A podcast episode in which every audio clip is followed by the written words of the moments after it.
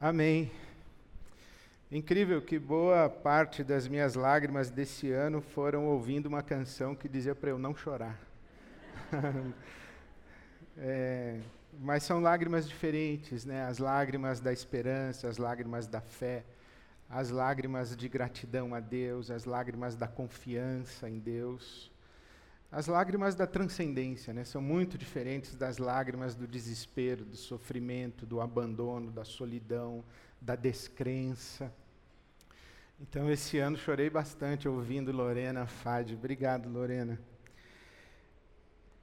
E que domingo esse, hein? vocês viram? Vocês viram, né? Olha, inesquecível. Los hermanos levar a Copa. Parabéns, parabéns a eles. Merecido. Alguém disse que a Copa merecia ganhar o Messi. Eu concordei, torci para eles. Mas vamos ao que interessa. Né? Vamos à palavra de Deus. Eu quero ler com você Romanos, no capítulo 4. Romanos, capítulo 4. Fala sobre fé e esperança. Romanos capítulo 4, a partir do versículo 16, eu leio para você. Boa noite a todos e todas. A promessa, Romanos 4,16. A promessa vem pela fé, para que seja de acordo com a graça e seja assim garantida a toda a descendência de Abraão e também aos que têm a fé que Abraão teve. Ele é o pai de todos nós, Abraão. Abraão é o pai de todos nós, é o pai da fé. Como está escrito, Deus dizendo: Eu o constituí pai de muitas nações. Ele é o nosso pai aos olhos de Deus, em quem creu o Deus que dá vida aos mortos e chama à existência coisas que não existem como se existissem. Abraão, contra toda a esperança, em esperança creu tornando-se assim pai de muitas nações, como foi dito a seu respeito, assim será a sua descendência.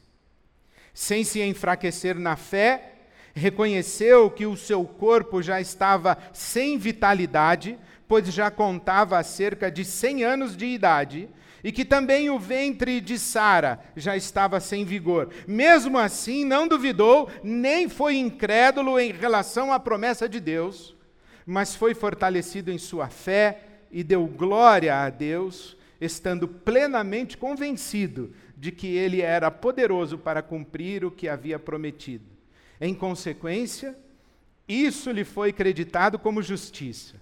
As palavras lhe foi creditado não foram escritas apenas para ele, mas também para nós, a quem Deus creditará justiça, a nós que cremos naquele que ressuscitou dos mortos, a Jesus, nosso Senhor. Ele foi entregue à morte por nossos pecados e ressuscitado para a nossa justificação.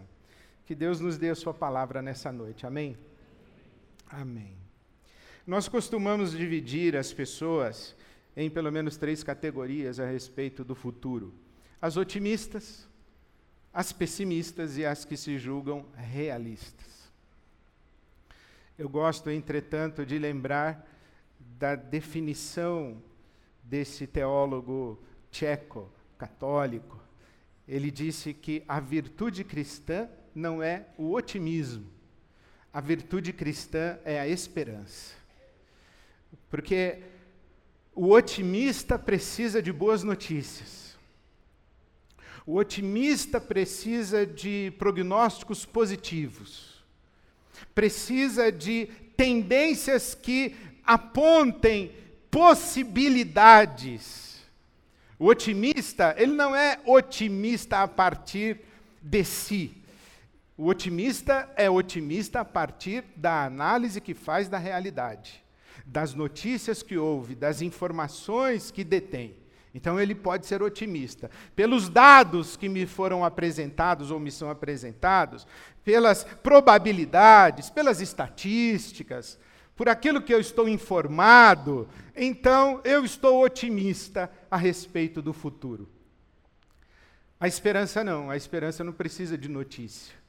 A esperança não precisa de, de probabilidade, a esperança não lida com horizontes de possibilidades. Por isso é que aqui a palavra de Deus diz que Abraão creu contra toda a esperança. Isto é, sem motivos para ter esperança, teve esperança. Quando tudo à sua volta apontava na direção contrária do seu desejo, ou do seu futuro idealizado, ele continuou crendo. Ele creu apesar das más notícias, apesar dos prognósticos, apesar das probabilidades, apesar da constatação dos fatos. E quais eram os fatos? Ele recebera de Deus uma promessa de que seria pai de uma grande nação. Ao receber essa promessa, ou no tempo em que recebeu essa promessa, ele era um homem com 75 anos de idade. Sua esposa Sara, já em idade avançada, era estéril. Já haviam passados muitos anos, mas já havia passado muitos anos, e, e Abraão estava sem filhos. Dos 75 aos 86, ele esperou um filho que não veio. Quando ele completou 86 anos, a esposa dele, Sara, o chamou e disse: Olha, eu acho que eu não vou mais dar a você filhos. Então tome uma de nossas servas e tenha filhos com ela. Àquela época, numa sociedade patriarcal e absolutamente masculina, a mulher era tomada como posse e as mulheres escravizadas poderiam gerar para os seus senhores filhos não para elas, mas para eles, e gerar para as suas senhoras filhos para elas, as suas senhoras. Foi isso que Sara recomendou que Abraão fizesse com essa mulher Agar. E Agar tem realmente um filho. Tem um filho que vai receber o nome de Ismael. Abraão está com 86 anos. E Deus diz a ele: Não foi isso que eu disse para você. Eu não pedi para você providenciar um filho, eu disse que eu te daria um filho. Abraão vai ter um filho somente com 100 anos de idade, ele aguarda 25 anos. Enquanto isso, se vê envelhecendo e vê a sua mulher envelhecendo. E é por isso que, que se diz que creu contra a esperança, contra toda a esperança em esperança, creu, versículo 18 diz o versículo 21, que ele estava plenamente convencido de que ele era, de que Deus era poderoso para cumprir o que havia prometido. Aqui então nós encontramos o segredo da palavra de Deus para a nossa esperança. Um Deus que faz promessas. Abraão não esperava a respeito do seu futuro nada além daquilo que havia ouvido de Deus a seu respeito. O que ele esperava que se cumprisse não era o seu desejo, não era o seu sonho, não era uma projeção da sua fantasia, da sua necessidade, da sua carência. Ele esperava que se cumprisse uma promessa de Deus. A articulação correta para Abraão é promessa, fé, esperança. É a partir da promessa de Deus. E a partir da visão que a Bíblia nos oferece de Deus. O versículo 17 desse capítulo 4 de Romanos que acabamos de ler é uma das expressões mais intrigantes de toda a Escritura, mas é também uma das mais verdadeiras e reveladoras e, e que iluminam a nossa compreensão de quem é Deus. Deus é aquele que chama a existência as coisas que não são como se já fossem. Deus é aquele que chama a existência as coisas que não são como se já fosse. Na teologia e na filosofia se diz que Deus cria do nada. Do não é. Do não é, do não ser, Deus suscita o ser. A tradição rabínica, os teólogos cabalistas, eles vão dizer que não é do nada. Deus cria chamando de dentro de si mesmo as coisas a que venham a existir. Mas essa afirmação de que Deus tira do nada as coisas é muito significativa. E eu faço esse link com ter fé e ter esperança.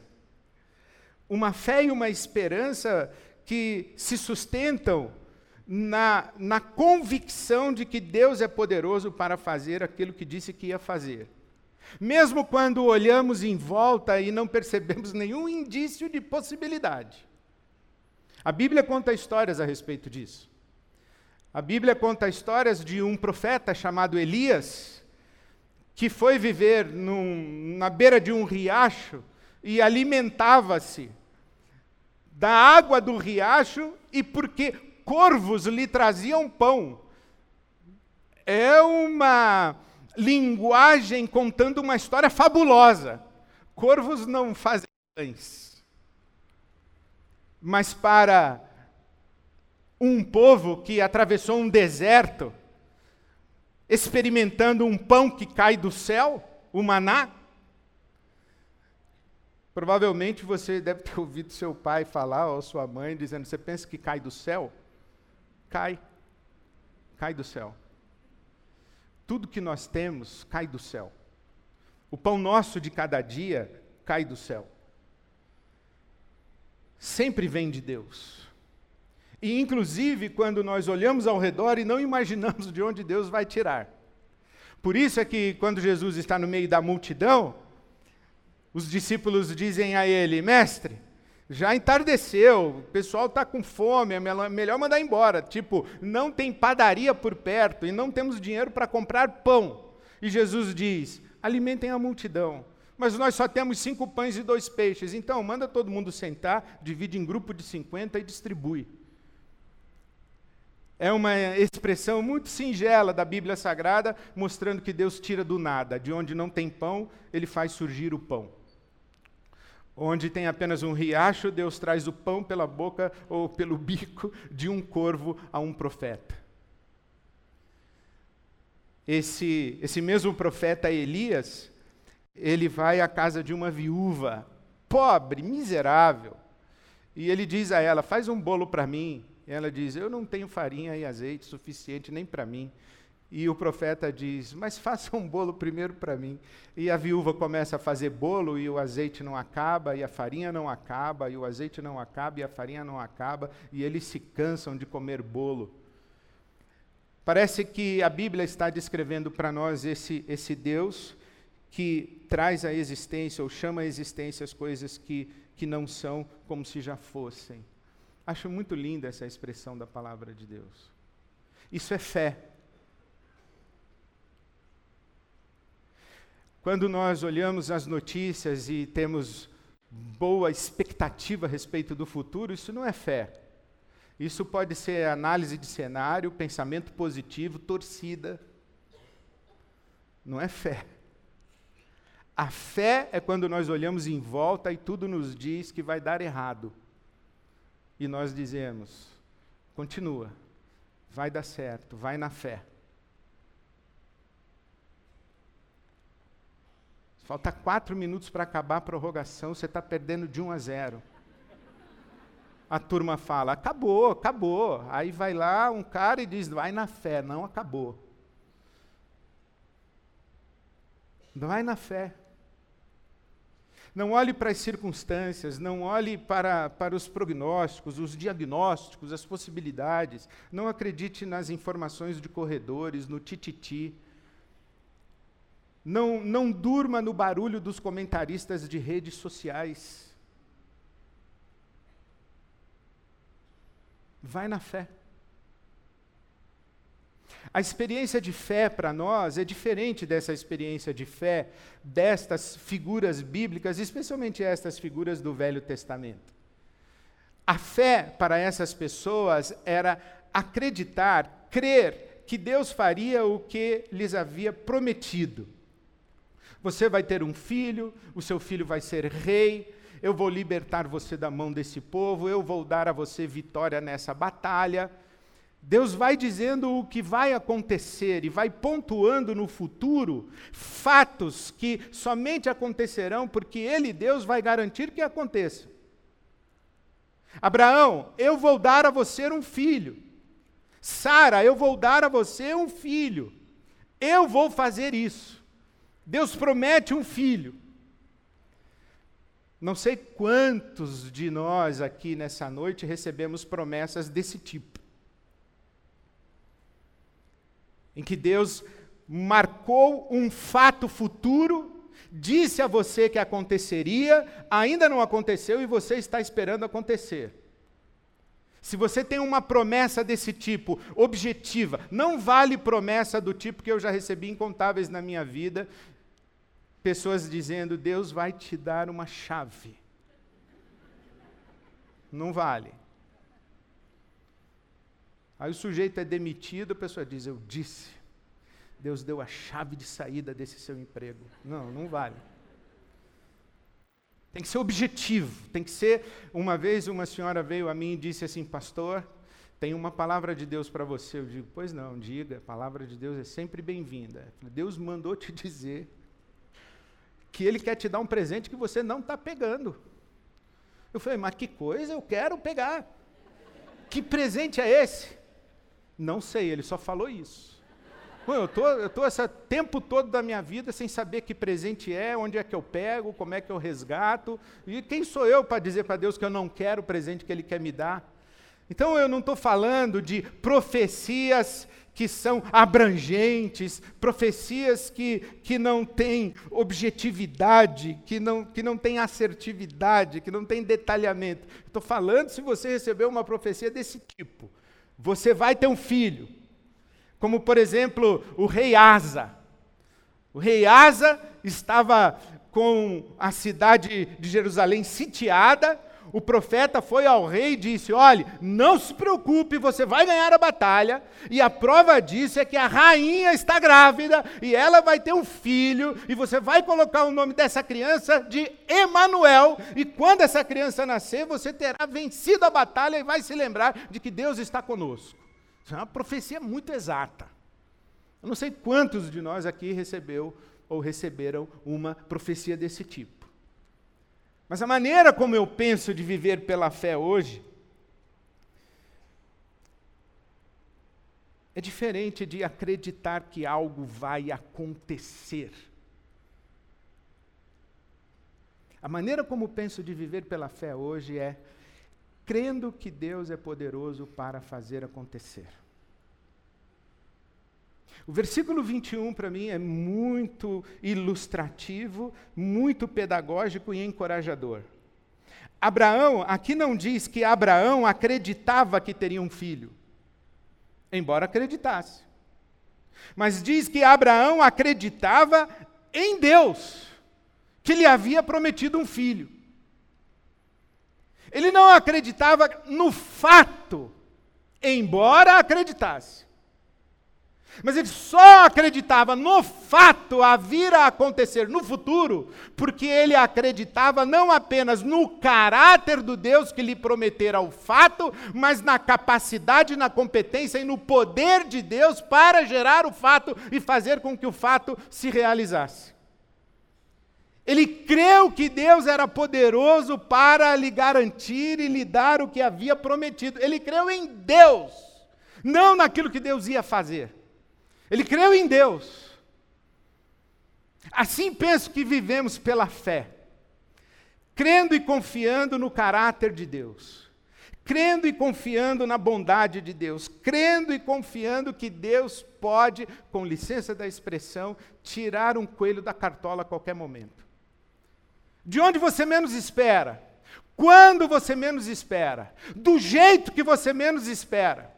Você olha em volta, é somente deserto. Você olha em volta e tudo que você tem à sua frente é uma viúva pobre. Você olha em volta e tem um riacho que já está secando. Não há indícios de que há possibilidades para você, senão a sua confiança em Deus e no caráter de Deus para alimentar a sua esperança. Isso é viver pela fé. Por isso, o que eu trago no coração para repartir com você hoje à noite é: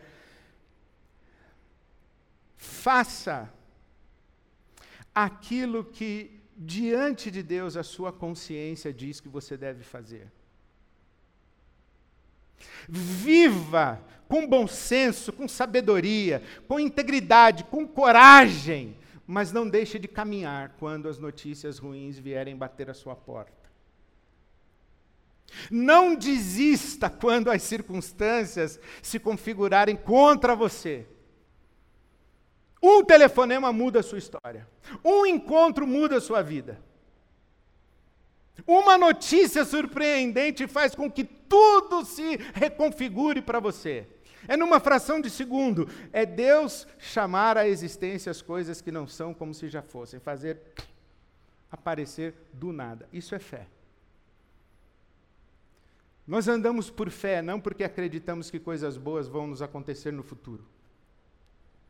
Nós andamos por fé porque nós confiamos no Deus que cuida de nós. E quando a Lorena diz para nós, Deus mandou te dizer, isso vai passar, Deus mandou te dizer que vai acontecer, o que, que vai acontecer? Faço a menor ideia, mas se é Deus que vai fazer, louvado seja o Senhor. Eu me lembro que tive que dar uma notícia de falecimento. E quando eu cheguei para falar com o vovô que a sua neta havia falecido, ele me disse: notícias que o pastor traz são sempre boas. Eu pensei, Senhor. Mas ele não estava falando do pastor, ele estava falando de Deus. Isso é fé. Eu não sei qual é a notícia, mas eu sei que Deus está aqui. Eu não sei qual é a notícia, mas eu sei que Deus é poderoso para fazer acontecer. O quê? Sabe que há, há ocasiões na nossa vida que é melhor que a gente nem saiba o quê? É melhor que a gente descanse. Eu já usei desse púlpito várias vezes que o Senhor nosso Deus é especialista em dar sustos de misericórdia. E eu já profetizei na sua vida e já desejei, já orei por você para que você tomasse sustos de misericórdia pois é o que eu profetizo de novo hoje à noite para você, junto com as canções que nós ouvimos, junto com os louvores que nós entoamos, junto com esse recado que recebemos. Fé, meu irmão, minha irmã, sem medo do futuro. Não otimismo. E não vem com esse papo de eu sou realista. Realista é um pessimista disfarçado. Esperança, meu irmão esperança, minha irmã. Vamos fazer aquilo que a nossa consciência diz que é o certo. Vamos seguir o nosso caminho de coerência. Assim eu tenho vivido diante de Deus e vou continuar vivendo. Sabe que eu acabei de me lembrar, não tinha planejado falar isso, eu acabei de me lembrar da história do missionário que estava sendo entrevistado. E os jovens estavam perguntando àquele, àquele homem, dizendo o seguinte: como você viveria se você soubesse que morreria daqui a uma semana? E o missionário disse: Eu viveria exatamente como estou vivendo hoje.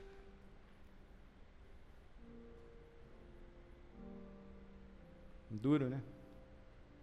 Então, meu irmão, minha irmã, viva com integridade, viva com fé em Deus, viva de modo coerente.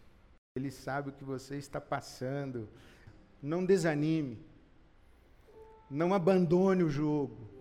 Faz a sua. Despede-nos com a alegria do teu Espírito Santo. Despede-nos com, com louvor nos lábios. Despede-nos com, com a fé renovada, com esperança no coração. E recebe a glória, a glória, a glória que é devida somente ao teu nome. Em Cristo Jesus, nosso Senhor, nós oramos. Amém, amém. Amém. Amém. Amém. Amém. Amém.